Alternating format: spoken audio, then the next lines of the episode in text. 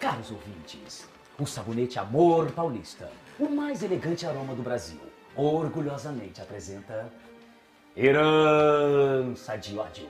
Inspirada na obra de Oduvaldo Viana e escrita por Otávio Martins, com supervisão de Valcir Carrasco.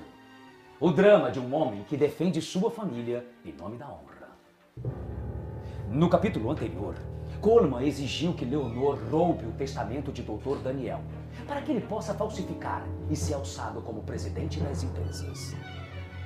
Mas doutora Mercedes surge com a notícia bombástica de que Cristina saiu do coma. Ah, eu tinha certeza que Cristina morreria no hospital. Mas agora que ela está viva, estaria eu apaixonado por Cristina?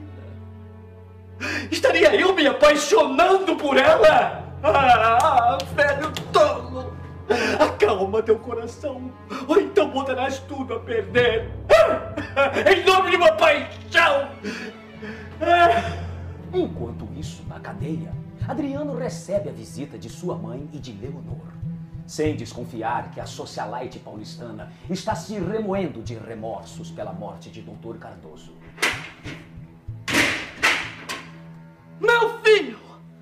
Delegado entenderá que foi uma grande coincidência. Isso será esclarecido, Adriano. Não consigo entender como meu documento de identidade foi parar ao lado de Dr. Cardoso.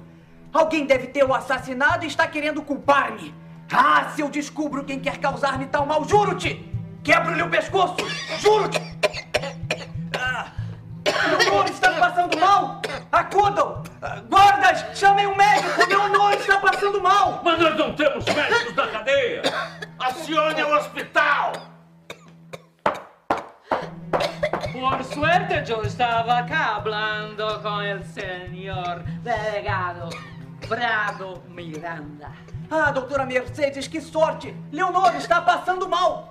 Yo creo que es solamente un ataque de nervios. Va a pasar muy rápido. Señorita Leonor, beba ese copo d'água. Já estou melhor. Obrigada. Tengo una buena noticia para ustedes. Señorita Cristina acordó de la coma. En breve podrá salir del hospital. Cristina! Ah, Obrigado, meu Deus! Ouvistes, Leonor? Cristina está bem! Qual será a próxima atitude da inconsequente e mimada Leonor?